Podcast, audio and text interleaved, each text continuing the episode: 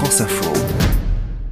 To be or not to be candidat. Jacques Delors s'est longtemps posé la question et avec lui une bonne partie des électeurs de gauche. Pour mettre fin à cette longue attente, celui qui est alors président de la Commission européenne décide de participer à la grande émission politique de l'époque, 7 sur 7 d'Anne Sinclair. Je vous repose ma question du début de l'émission. Est-ce que vous êtes oui ou non candidat à l'élection présidentielle? Yann Sinclair, par exception, je vais lire. J'ai décidé de ne pas être candidat à la présidence de la République. Ce n'est pas une décision qui fut facile à prendre.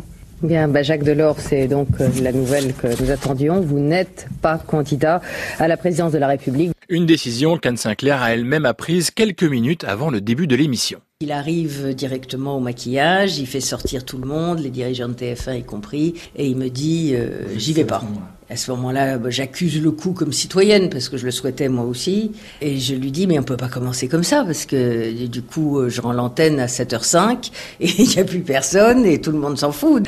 Et il me dit, non, non, mais de toute façon, j'ai bien l'intention, je veux faire une analyse de la société française. Sauf qu'une fois l'émission commencée, la célèbre journaliste est prise d'un doute. A-t-elle bien compris Jacques Delors lorsqu'ils se sont parlé avant le direct? On commence l'émission et toute la première partie, son analyse de la société était telle qu'elle induisait qu'il fallait qu'il y aille. Et donc, tout au long de cette première demi-heure, je passais mon temps à me dire, mais t'as mal entendu, en fait, il y va. Et je ne suis pas la seule, puisque tous ceux qui regardaient, y compris le mari de l'époque de Martine Aubry, qui appelle sa belle-mère, la femme de Jacques Delors, en lui disant, il a changé d'avis, pas d'erreur, Jacques Delors ne sera pas candidat à la présidentielle de 95.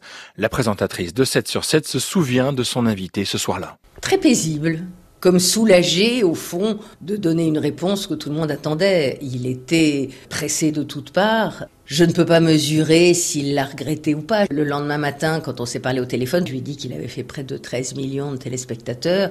Et là, il y a eu un silence et il a fait Ah, quand même Et là, je lui dis Ah, me dites pas maintenant que vous regrettez. Hein Preuve en tout cas que le choix de Jacques Delors intéressait bien au-delà des sphères du pouvoir.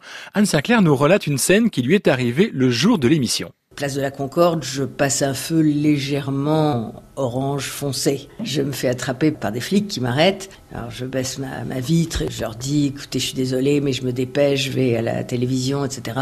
Ils me reconnaissent et ils me disent bon, on vous laisse partir, mais est-ce qu'il y va ou est-ce qu'il y va pas? Et non, Jacques Delors n'y est pas allé. C'est finalement Lionel Jospin qui s'est présenté à l'élection présidentielle sous la bannière du Parti socialiste.